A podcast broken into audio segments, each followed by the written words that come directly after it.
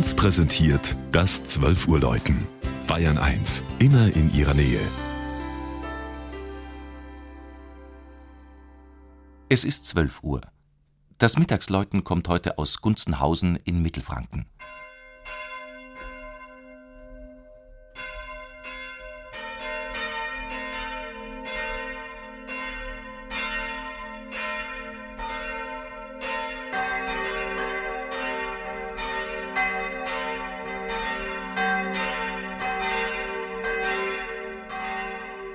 Gunzenhausen, die 16.000 Einwohnerstadt am malerischen Altmühlsee, wird im August 823 erstmals aktenkundig.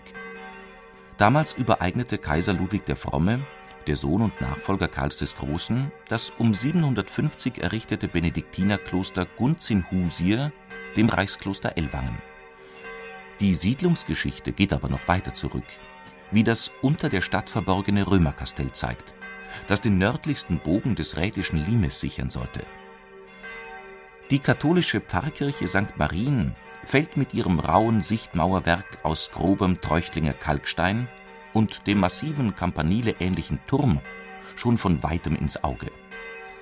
Das am 1. Mai 1960 geweihte Gotteshaus, ein Kubus von 25 Metern Seitenlänge mit östlich anschließendem halbrunden Chor, ersetzte die knapp 100 Jahre alte neugotische Vorgängerkirche.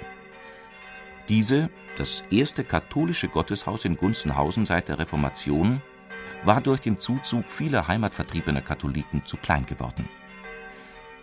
Man hat mit der Architektur von St. Marien eine liturgische Vorgabe umgesetzt, die erst nach dem Zweiten Vatikanischen Konzil zum Gemeingut werden sollte: die Missa versus Populum, also das Messopfer mitten und angesichts der Gemeinde der Gläubigen.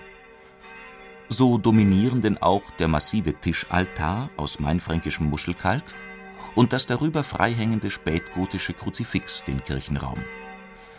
Mit seinen auch innen groben Kalksteinmauern erinnert er spontan an eine gewaltige Felsenhöhle, die jedoch durchflutet wird von schier jenseitigem Licht.